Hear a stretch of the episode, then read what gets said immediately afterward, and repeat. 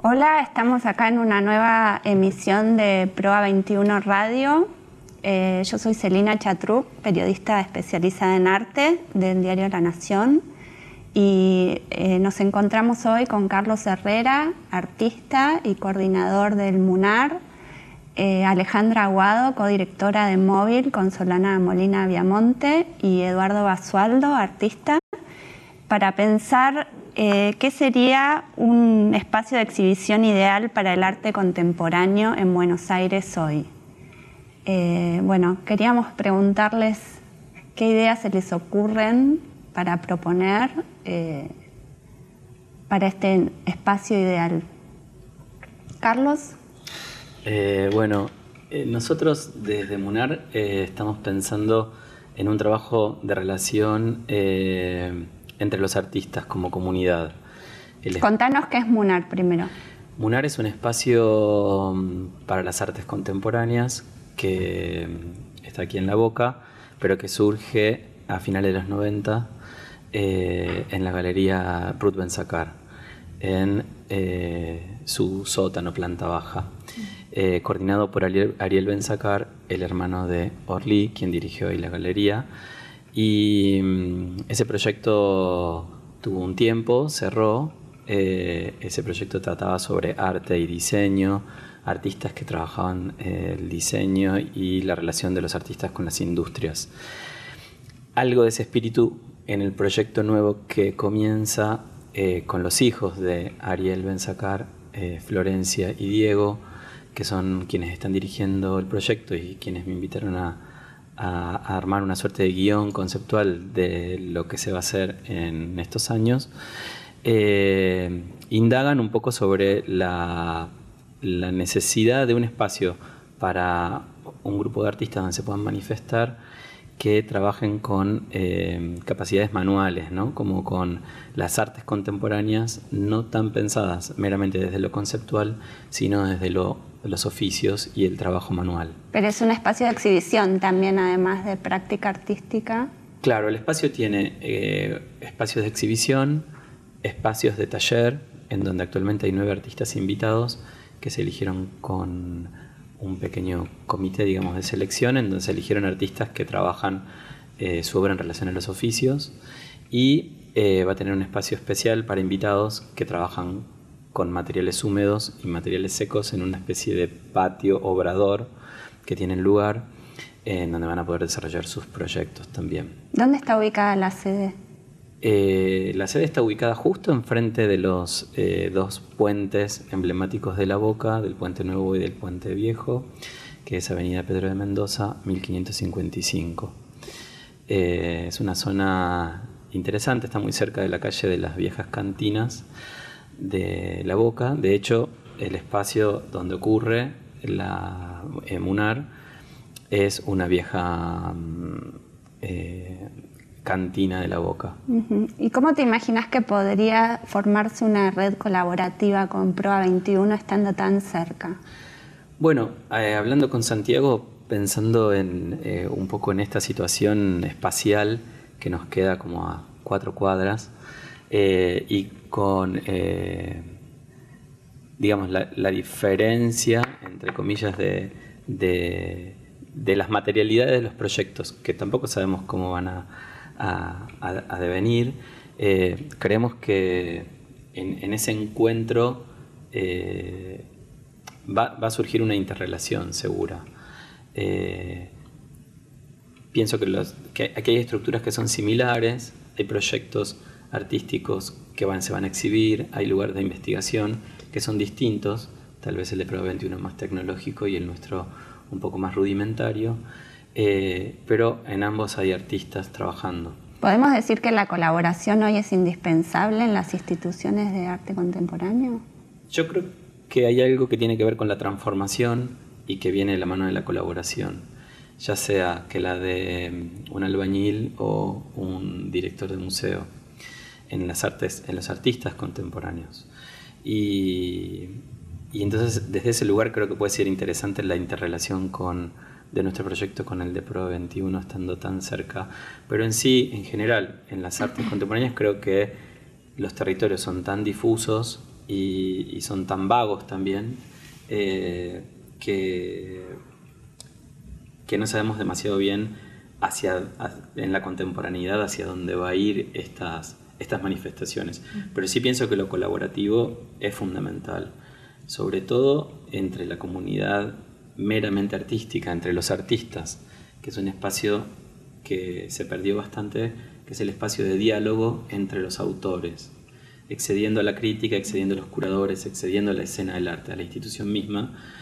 Creo que lo que hay que generar son espacios de encuentro de artistas en diálogo, eh, porque desde ese lugar podemos compartir lo que está ocurriendo en una escena tan compleja por sus variaciones, por no mantener estabilidad y por sobre todo en un eh, país como el nuestro, eh, con carencia de recursos destinados a las artes, es fundamental eh, trabajar en conjunto para transformar. eso creo que es clave y creo que los artistas lo hacemos como podemos, pero formalizar esos espacios siempre son interesantes, porque tienen un soporte en donde ocurren las cosas, eh, que a veces es el más difícil de, encontrar. Tal vez antes era en un bar, eh, era en el taller de un artista. Esas situaciones se han perdido bastante, o por lo menos es lo que yo siento con mis colegas. Y todos son los espacios de, exposición de un artista, de diálogo, son clínicas o encuentros donde hay moderadores, digamos, y son bastante angustiantes a mi modo de ver, porque es una exhibición del autor demasiado formal o estrictamente formal, donde tiene que contar quién es, qué hace, cómo es para un grupo. Lo que planteo o, digo que es necesario es un espacio de encuentro mucho más flexible, en donde uno pueda dialogar desde otro lugar, ¿no? sin cámaras, por decirlo de algún modo, sin eh, espectadores eh, críticos en el en los niveles de crítica, digamos.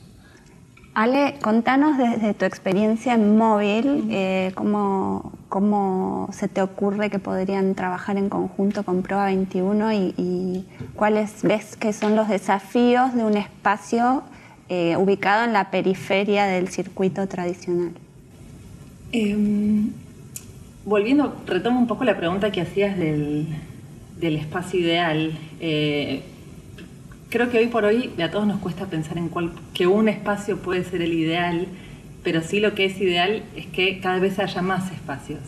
Eh, porque todavía me parece incluso que cada vez que cualquiera de nosotros abre un lugar eh, o, pone en movimiento cierta de, trabajo, prácticas, esa actividad se lleva adelante por un interés y por un gusto, pero también con una por una responsabilidad. Creo que en un contexto como el nuestro, que siempre es limitado y que todavía eh, hacen falta algunos más lugares, todos asumimos como un rol vinculado con una responsabilidad que sentimos hacia, hacia nuestra escena. Eh, y por eso que abra un espacio más que puede cumplir otra necesidad o que pueda como generar distintos vínculos entre todos los que ya estamos trabajando, eso creo que es realmente lo ideal y súper celebratorio. Es como alucinante pensar que eh, esa red crece porque todos nos beneficiamos muchísimo de que, de que haya más espacios y cada uno, naturalmente, creo que por esto de que todavía hay muchas necesidades que satisfacer en nuestro entorno, eh, naturalmente va a encontrar una, una identidad y algo como muy único sobre lo que trabajar. ¿Cuáles serían esas necesidades, por ejemplo? ¿Qué se te ocurre? No, no, sabría decir puntualmente, creo que todos las vamos identificando. Nosotras cuando abrimos Móvil... Eh, Contanos qué es Móvil primero. Móvil es una organización eh, independiente eh, y sin fines comerciales. Somos un espacio, digamos, que intentamos fomentar o, nos dedicamos a promover la producción y la exhibición de arte contemporáneo. Nos dedicamos desde que abrimos hace cuatro años a invitar artistas jóvenes hacer un proyecto de mayor envergadura que todo lo que, todo lo que hicieron antes, digamos. Intentamos que sea una verdadera oportunidad de ellos para dar un pasito adelante en su trabajo y que generen un proyecto de portfolio que les sirva también como plataforma para seguir avanzando y seguir haciendo cosas y que eso dispare, digamos, em, nuevas cosas. Y está ubicada en un lugar bastante particular como es Chela, contanos cómo es eh, físicamente. Chela es un edificio increíble, es un viejo edificio industrial en el barrio de Parque Patricios. Eh, en términos arquitectónicos es hermosísimo, eh, porque las salas son amplias, son altas, eh, son luminosas. y es un lugar donde distintos proyectos encuentran como un espacio donde hay muchos hay proyectos de proceso, digamos, de trabajo. no todos tienen como una, una, programación abierta al público, pero sí son espacios de producción y de pensamiento y de intentar experimentar cada uno en relación a los materiales o las áreas artísticas y creativas a los que se dedican, desde la música, al cine, al teatro de sombras, eh, al diseño industrial o a las artes visuales como es móvil. Podríamos decir que en estos nuevos espacios hay mucho lugar para la experimentación, no, no para el, trabajo terminado, sino que se le da mucho lugar al, al proceso de producción de la obra. ¿no? Sí, yo creo, pero Sí, eh, son lugares que habilitan poder hacer. Claro. Sí, es. A veces uno siente que por todo lo que hablamos de la experimentación, que cada vez se va como banalizando más y vaciando más el término. Eh, pero creo que lo que todos estamos intentando hacer es, generar espacios donde se pueda producir sin ese fin esperado, digamos, o sin necesidad de saber exacto en qué se termina, porque es ahí donde creemos que de pronto se van a generar cosas nuevas o eh, digamos, son espacios libres. Como se eh, trabaja en las residencias, por ejemplo, ¿no? También a veces que no, no hay una obligación de crear una obra para exhibir, sino que lo importante es el proceso. Y, en relación a estos nuevos espacios, creo que Pro 21 o en relación a móvil o otras salas, eh, pensarlo como, como hablaba Santiago mientras nos contaba un poco de, de los objetivos de la misión del lugar como un lugar donde se pueden, digamos, pueden encontrar eh, potencia todos estos posibles diálogos, estas maneras de hacer o ponernos, poner en diálogos artistas con otras disciplinas. Cada vez los artistas también buscan colaboraciones entre ellos o el apoyo y el conocimiento de profesionales de distintas áreas es eh, realmente como alucinante. Nosotras también en móvil naturalmente empezamos a trabajar con artistas para los que nosotros eh, jóvenes en el sentido de que o no tenían suficiente, no habían tenido suficiente representatividad en, los circuitos o eh, que no habían tenido una, muestra individual de pronto de envergadura. Pero para todos los artistas, que yo no soy artista, ustedes me dirán, pero creo que está bueno siempre tener la posibilidad de hacer algo nuevo eh, y hacer algo distinto y a veces hacer algo que no es lo que se espera de uno. Y creo que poner, vincularnos para para ayudar a que esas cosas sucedan, a que esos proyectos puedan encontrar lugares, no solo de eso, de exhibición o de producción, sino de ser pensados, eh, está buenísimo. Edu, ¿cómo lo ves vos como artista? Eh, ¿Cómo sería para vos un espacio ideal? Pienso en tus obras que requieren eh, un lugar particular, ¿no? Pienso en, la instalación que instalaste en el Recoleta, que fue un gran desafío. Eh, ahora nos vas a contar por qué. Sí. Y también pienso en, la, en Éter, la muestra que hiciste en Ruth Benzacar, en el nuevo espacio, que Ruth Benzacar es un ejemplo de una galería que se transformó de acuerdo con las nuevas demandas de los artistas. Y me acuerdo que, por ejemplo, hiciste un agujero en el techo y, me gustaría saber que, cómo fue el diálogo con las galeristas para lograr eso. Eh, fue buenísimo. Yo creo o sea, lo, que más rescato, además de la actuación de la galería, fue que mm, eh, coprodujeron el proyecto conmigo. Entonces hay algo de, eh, de invertir, porque cuando vos, cuando planteás esto de que las galerías se adaptan a las necesidades de los artistas, a mí yo tengo sospechas sobre eso. O sea, porque en realidad eh, no sé si uno tiene tan claras las necesidades como para transmitírselas a la galería y la galería las puede comprender también y son nunca las necesidades son tan específicas como un espacio. Mm. eh, son más bien necesidades de un sistema eh, imperante o lo que fuere una, forma en la que se ve el arte contemporáneo hoy lugares grandes eh, luminosos. Y bueno nuestras galerías y nuestro medio se va adaptando y uno mismo también termina envuelto. O sea no, no sé si es algo que surge de una necesidad genuina de los individuos artistas o, son eh, mandatos, ¿no? que uno también empieza a pensar en esos formatos. Mm. Digo, el arte hoy es como una red eh, interconectada en la cual es muy difícil dilucidar qué idea es de uno en, todo, ¿no? El mundo es una, red. Yo igual quería hacer la salvedad de que eh, yo voy a opinar acá desde eh, un lugar bastante irresponsable. O sea, estoy en una mesa con gente que se dedica o gran parte de su tiempo, en el caso de Charlie, eh, parcialmente, a, organizar estas cosas, ¿no? a organizar eh, situaciones con artistas, con productores, que merece todo el respeto. O sea, no hay, mm, eh, no hay una manera eh, justa, ideal de hacerlo. Y, y, entonces, nada, yo acá estoy bien desde un lugar de opinólogo, porque para mí hay que meterse en el, en el barro para... Pero bueno, en particular lo de, sobre Prueba 21, a mí una cosa que me da confianza es que Santiago esté a cargo, porque... Santiago Bengolea, ¿no? Porque todavía no dijimos el apellido. Un, fantasma, ¿eh? Se llama Santiago. Sí, eh, porque la experiencia que yo tengo con Prueba de estos años, él, él ha sido quizá la parte más generosa hacia eh, la escena local. O sea, Santiago inventó un, un espacio que no existía eh, para invitar artistas contemporáneos, porque Proa eh, es muy, tiene una presencia muy fuerte, pero tiene una programación muy internacional, que forma parte de esto que recién hablaba, que es esta bajada que uno no, no sabe si elige ver a Ai Weiwei. O sea, eh, sin embargo está bueno verlo, forma parte de un circuito que es interesante tenerlo en casa, pero es un lugar en el cual los artistas somos espectadores.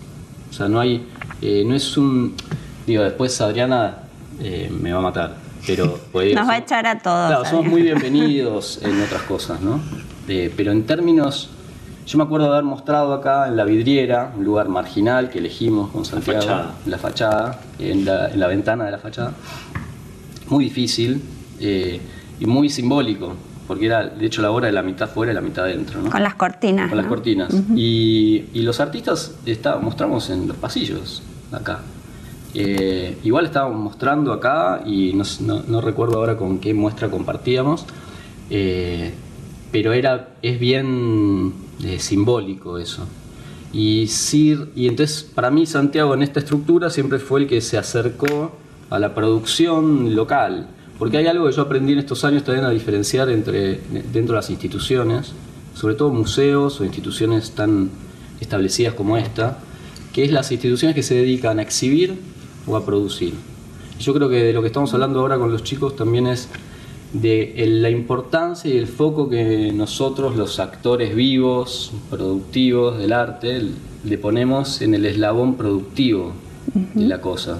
Porque cuando uno llega a la, a la galería, a exhibir, eh, habiendo juntado sus recursos, probando las ideas, contactado a la persona que lo puede ayudar a uno, eh, hablando con la galería, los permisos, etc. Eh, ya está, ya pasó. Después exhibe y además una de las cosas que sucede mucho con las galerías es que el feedback y la devolución es muy mm, retardada y muy remota. No hay, una, no hay un compartir inmediato. O sea, de hecho yo, entre la, distancia que tengo entre cuando estudiaba más de lo que producía, o sea, cuando era más estudiante, era un feedback inmediato en las clínicas, en los espacios, es cuando vos te profesionalizás, eh, se vuelve más difuso. Un poco lo que decía Carlos antes de la pérdida del diálogo entre los artistas. Sí. Em, o sea que un espacio ideal debería provocar esos diálogos entre artistas, eh, un espacio de encuentro. Sí, o por lo menos reconocer eh, hacer público ese momento.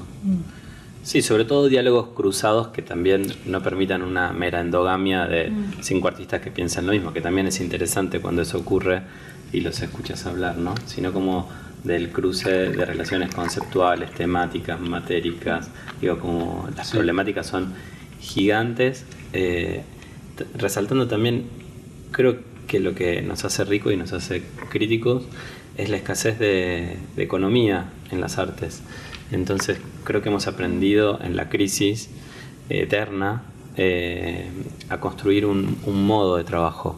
Rodrigo Alonso me contaba que afuera los curadores argentinos son muy valorados por esto del lo atamos con alambre, como en situaciones de crisis el argentino se resuelve. Sí. perdón que te interrumpa, hay un, hay un punto en que yo creo en eso y me parece que es como dice Charlie, que nos hace súper ricos, eh, pero no tenemos que dejar como, no tenemos como que aceptar eso como algo que no puede cambiar o que no debe cambiar, ¿no? Es, eh, ojalá siempre podamos mantener eh, nuestro balance en relación a eso y no, no excedernos, cosa que nos transforme de una manera muy super, transforme lo que se hace a, una, algo muy superficial, pero por lo menos, por ejemplo, desde móvil y, vinculándolo a lo que decía Edu, eh, parte de la responsabilidad que nosotros sentíamos era no invitar simplemente a alguien a que muestre algo, sino acompañarlo en ese proceso de producción, financiando en la escala que nosotras, que nosotras podemos, pero el 100% de ese trabajo, o sea, y no dejar al artista solo en esa búsqueda y eh, como si a mí debería, como si tuviera que entregarme algo a mí sin que yo eh, realmente participe de esa instancia, como un agente colaborador con quien entramos,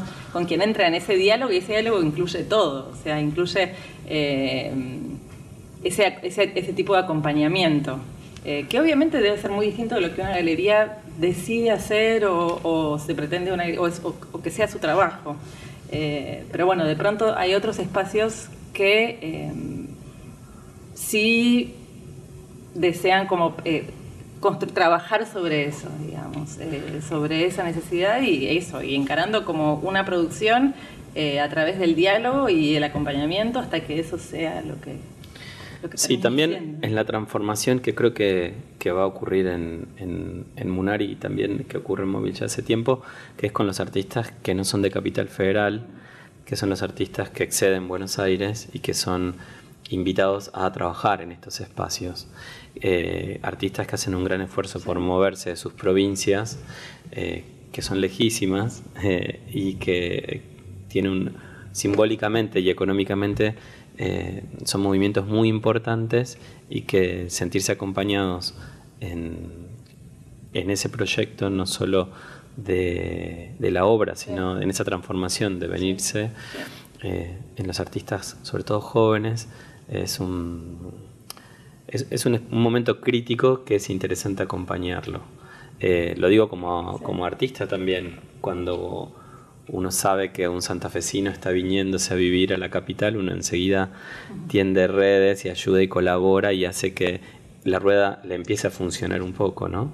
En ese sentido la capital es, eh, es rica, eh, pero a la vez somos muchos trabajando y entonces se hace muy escaso. Entonces por eso están buenos los espacios eh, de contención también de esa imagen dentro del arte, ¿no? Que Móvil lo hace muy bien. Edu, me interesa que nos cuentes cómo fue la experiencia con El silencio de las sirenas en el Recoleta, pues es una obra muy compleja, que es un ejemplo de obra contemporánea, que no es colgar un cuadro y que habías expuesto en la Bienal de León. Y, bueno, que nos cuentes cómo, cómo, es desde el lugar del artista producir una obra así. Em, es menos complicado de lo que te imaginas. Porque... Contá primero cómo es la obra para el que no la conoce. La obra es, una laguna artificial eh, que se, llena y se vacía cada cinco minutos, tres minutos, eh, con agua negra. Entonces es una, laguna, una especie de, eh, ¿cómo llamarlo? De zona baja, con un agujero muy gástrico, del cual sale agua negra, se llena el lugar y se vuelve a vaciar. Es un ciclo. Y yo la produje para la Bienal de León, que tenía un tema así, un horizonte oscuro, era una eh, bella, una, ¿cómo se llamaba? El título era una, sí, una terrible belleza ha nacido. Ese era el título de la Bienal. De la Bienal. Sí, el tema. Eh, entonces, pero era también una propuesta curatorial fuerte. De Victoria Norton. Sí, en la cual uno eh, se podía apoyar. Eso es una, una suerte, cuando tienes así invitaciones eh, con una curaduría clara. Y lo que, lo que mm, por ahí es un, ejemplo de, eh, de, ¿cómo llamarlo?, de situación afortunada, que es cuando, cuando a vos te invitan a un lugar, propones una idea y esa idea eh, entra y te ayudan a producirlo. Quiero decir, yo esto, yo hice, yo produje la idea, básicamente. Y por supuesto después hice mapas, eh, traté de hacer lo que pude con mis manos, pero al ser proyectos que te exceden físicamente, o sea, vos por ahí hacerlo con tus manos te lleva dos años. Además necesitaste colaboración de ingenieros también. ¿no? Claro, entonces originalmente se hizo en, en Francia con un ingeniero, eh, gente de escenografía eh, y yo, que también estuve ahí eh, al- a- siguiendo el proceso. Y acá eh, se hizo con una compañía son muy amigos míos, que se llama Arquitectura Constructiva, y mm, eh, que, que por suerte nada, te- me da esa confianza de que casi les puedo de- pos- trasladar el proyecto. Igual yo tenía mapas y cosas eh, de ingeniería electrónica ya producida. Entonces se, se hizo y se, se hizo en tiempo récord. Esa es otra cosa que también es medio mítica. A mí lo que me dio ese trabajo, si querés la experiencia, yo cuando lo hice en, en- Francia fue una de, de las cosas más grandes que hice afuera y dije, bueno, tuve la suerte, una bienal europea. A los, a los dos años o tres años me invitó Rodrigo Alonso a hacerlo en el mar de Mar del Plata, eh, que estaba esta compañía detrás y me dijo, che, queremos hacer este proyecto. Le dije, bueno, nada, mirá que es muy complicado, estuvimos dos meses y faltaba un mes y medio para la muestra. Le dije, pero me dice, bueno, pero si me dejas lo hago. Le digo, dale, intentalo, le dije yo. Eh, invitame para ver que quede bien. Yo dije, se va, va a ver de qué se trata y, va a decir que no, porque estamos acá, o sea, es un proyecto, estuve, eh, creo que lo habíamos producido, se había producido en, una, eh, en un galpón que lo había hecho Eiffel, ¿no? O sea, el, la Sí, primer mundo. Pues claro, eso pensé yo. eh, no pasa por ahí el primer mundo, eso quiero decir. Y acá esta gente lo resolvió y Rodrigo lo inauguró en tiempo y forma y mucho mejor Mira. que allá. O sea, primero porque yo ya lo había hecho, entonces podía corregir cosas. Y segundo porque eh, justamente esta habilidad que, un- que tiene el Cono Sur de, de resolver permitió que lo que allá se alquilaba y no podía tocarse, por ejemplo, que eran los andamios, acá eran del tipo este y no tenían problema en cortarlos a la mitad y hacer que la superficie baje donde yo quisiera. Entonces a mí, digo, lo que puedo decir sobre esa obra es que me dio la pauta de que todos estos mitos eurocéntricos eh, o del internacionalismo del arte, eh, no, no, digo, el arte para lo que es, para, para lo que requieren las obras de arte, que no son muy caras ni complicadas, hay recursos de sobra acá. O sea que tenemos un poco idealizado lo que es el Yo creo que es una batalla cultural más que idealizada. O sea, que, es, que no es una cosa nuestra, sino una bajada de afuera. O sea, no es culpa nuestra, nosotros idealizamos. Es un casi un plan paranoide, si querés, pero de decir, nada, nunca... ¿Cómo si no tenés, eh, no sé, salud al nivel que hay que tener? ¿Cómo vas a poder hacer una obra? Bueno, hacer una obra es mucho más fácil que tener un hospital público andando. Es mucho más fácil. De hecho, Proa ha demostrado que acá se pueden hacer muestras de primer nivel Total. internacional cuando instalaron la araña de Luis Bourgeois o ahora la instalación de las bicicletas de Ai Weiwei. O sea, se Sí. pueden hacer cosas. Yo creo que ese mito está pasando. Eh, lo bueno es esto, es que es cuando artistas locales eh, podemos producir eh, con esos recursos. Lo que está apareciendo ahora son estas, si querés, compañías. Eso o- decir. Claro, gente que lo puede resolver, porque también si hay algo, hay algo que, separa nuestra tradición de producción en arte con otras, es que existen los intermediarios en los cuales vos, como cualquier actividad urbana, tenés un profesional que resuelve lo que quieras.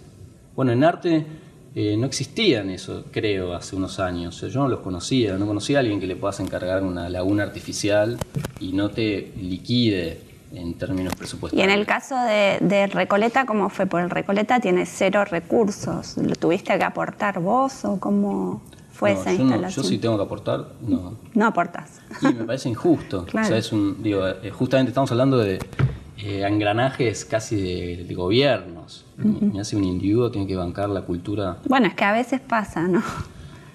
Sí, pasa, pero bueno. eh, Sí, igual creo que en esta gestión nueva de Recoleta está planteado distinto y hay un recurso para trabajar.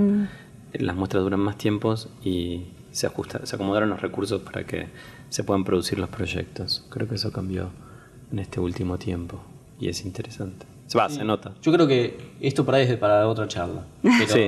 creo que en términos esto de producción, eh, producción digamos íntima y producción pública, el salto que dan, que tienen que dar los artistas es que hasta cierto punto de tu carrera lo bancás vos. Pues hasta que generas la confianza eh, necesaria en un sistema que dice apuesto en este Como tipo". hacían ustedes en provisorio permanente. por, e- por ejemplo. Eh, y después empieza a haber invitaciones institucionales, en las cuales, digo, después ahí está la- el otro tema que es exigirle a la institución eh, lo, que, lo que la institución tiene que dar. Digo, la invitación viene, o sea, vos podés coproducir en tu galería, ayudar, pero después con eso una institución. O sea que en un espacio de arte ideal esperarían recursos tecnológicos y, y de, de otro tipo para producir la obra. Sí, honorarios también, esa es una pelea que también eh, se estuvo dando. ¿La entrada debería ser gratis o no? Yo, mira, yo pensé un par de cosas con esta invitación. Uno de los, de, la- del con- de los conceptos que había mm, eh, elaborado tenía que ver con esto de reglas, que sean espacios que generen sus propias reglas. Justamente para romper con esto de que son reglas, eh, lugares comunes ya instalados, el arte es así, el arte es así, o, vienen de afuera o vienen de cualquier lado. Son inventar reglas, después se pueden romper, cambiar, pero poner eso de de los cimientos del lugar que sean un espacio de creatividad. Entonces, eh, lo de la entrada, yo creo que en ese sentido es conversable. Vos podés tener una entrada que te puede durar un mes. eh, una entrada, digo, hay cosas, la entrada libre también se presta al abuso muchas veces. Ah, es- me quedo en la puerta, entro y salgo, digo, también sabemos cómo somos Y a la poca valoración del espacio Sí, tal vez. en- como que hay, hay formas en las cuales lidiar con, con el rugido de la calle, si querés, eh, inteligentes, ¿no? Pero no tiene que ver, digo, la, la entrada nunca es una, un- uno de los lugares, de las formas en las que se financian los lugares, ¿no? O sea, entonces es más, la, la entrada es casi un código que querés tener con el afuera. Y yo creo que ahí es- ahí- ese es un, un lugar. Ese y el otro concepto que también quería charlar acá y compartir con los chicos es esto de saber hacia a quién está dirigida la institución. Porque hay otra cosa que es, eso, hay instituciones que son más turísticas o para un público general, instituciones que son más de, de gueto, y nosotros necesitamos más instituciones de gueto, por ejemplo. O sea, necesitamos que, que por ahí en un plano más sociológico suena egoísta, pero a mí me encantaría que este lugar también sea bien profesional. Quiero decir que se den... Abierto a los artistas locales Total. específicamente. Eh, Lo que planteaba también Carlos, que es algo que- que compartimos, que es esto de necesitamos, eh, no puede ser que nosotros nos expresemos cada dos años en una muestra y en esos seis meses que viene veas un feedback con más o menos suerte. Tiene que haber lugares de gestación. Bueno, también la- una de las últimas veces que nos encontramos con Eduardo, Eduardo planteó esta necesidad propia de él de relacionarse con el contexto o con los artistas de un modo más próximo, ¿no? Tal vez de tanta barullo de viajes, idas y vueltas con tu trabajo, ¿no? Pienso que con, ¿por qué te surgió esa necesidad de, de Sí, decir, bueno, quiero estar más en relación, en la cocina de otras cosas, ¿no? En lo personal siempre son eh, fantasías, ¿no? O sea, como que yo no podría eh, tomarlo eh, como una como una referencia, lo que a uno le pasa, porque muchas veces me pasa eso, que vengo con esta necesidad y después, eh, no sé, después de pasar una tarde charlando con un amigo, ya baja la ansiedad.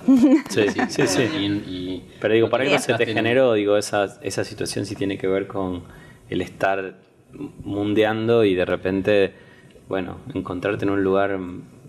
Para mí tiene que ver con esto de la exhibición. Yo me acuerdo del otro día en una charla también con amigos, eh, aparecía un- una colega que decía, no, bueno, tengo muestra este año en la galería, en esta galería. Eh, todavía no entiendo cómo seguimos mostrando, decía ella. Y me pareció una, una expresión re loca y re lógica. Como eso de, eh, es antiguo por ahí, esto de que la exhibición sea el momento de comunicación. Cuando además las exhibiciones son el momento de mayor eh, contaminación social que hay, ¿viste? O sea, si hablamos en términos más casi espirituales, conceptuales, ideológicos, no ese es el momento más alto. Sin embargo, es el mo- el momento en el que el 50% de la gente que le va a visitar la muestra la visita. Eh, es como que limita en un punto la muestra. Como que hay una, hay una especie de, mm, eh, de dramaturgia de la exhibición del arte que, que se acerca mucho al espectáculo y que nosotros quedamos un poco afuera. O sea, a nosotros nos gusta el espectáculo también, por eso estamos en esto. Pero hay otra parte de nuestra actividad que es más profunda, y más rabiosa, que no está ahí. Y, que no tiene un lugar. Yo, creo que, yo no lo encuentro, o sea, sí aparecen esto con, con los colegas. Eh. Yo creo que esto también tiene que ver con lo que dice Edu en relación a, a estas necesidades, o cómo cada de las instituciones tienen que ir también cambiando qué es lo que ofrecen a los artistas. Eh, no se puede, en más en un, en un país con un mercado tan limitado como el nuestro, y con artistas vivos que es como decís vos, tienen una parte que no se muestra y que es eh, una parte, o sea, hermosísima de compartir. Yo que no soy artista y que me nutro de eso y que es lo que uno busca todo el tiempo, em, lo que me parece puede ayudar a eso es cuanto más instituciones se abran, más continuidad encuentra el, artista en, ese poder ir produciendo e ir dialogando. Creo que una de las cosas que a veces... Eh, uno nota acá es que un artista de pronto muestra y siente ya que hasta dentro de dos años no pasa nada más. Mm. Y es de un vacío inmenso eh, eso. Eh, como que tuviste una oportunidad y hasta que aparezca otra tiene que pasar, viste, tienen que pasar otras cosas y después volver a hacer porque el circuito es tan limitado que no, no se engranan las cosas y, o sea, podrían esto crecer a nivel nacional, a nivel regional incluso, que tenemos unos vínculos como muy cortitos y muy muy pobres incluso con otros países eh, de América Latina. Eh, y creo que lo que aporta esto que, que aparezcan más lugares es esto, es que un artista pueda ir pasando y pueda también vivir de tener un recorrido institucional que vaya más allá de exhibir un objeto en un momento puntual o una instalación o hacer un sí, o tal vez convertir su eh, propio taller en un espacio de exhibición permanente. ¿No? Lo que me queda de esta charla también es esta necesidad de aceitar estas redes de intercomunicación, no solo entre las instituciones, sino entre los artistas y generar espacios de encuentro entre los artistas y darles más lugar a los artistas locales, más allá de los blockbusters que vengan de afuera, eh, darle un espacio de comunicación al artista local permanente, ¿no? que exceda la exhibición de, de, una muestra. Bueno chicos, Estamos cortos de tiempo ya, les agradezco mucho por haber venido y espero que estas charlas eh, continúen en Proa 21. Genial. Perfecto. Muchas gracias. Muchas gracias.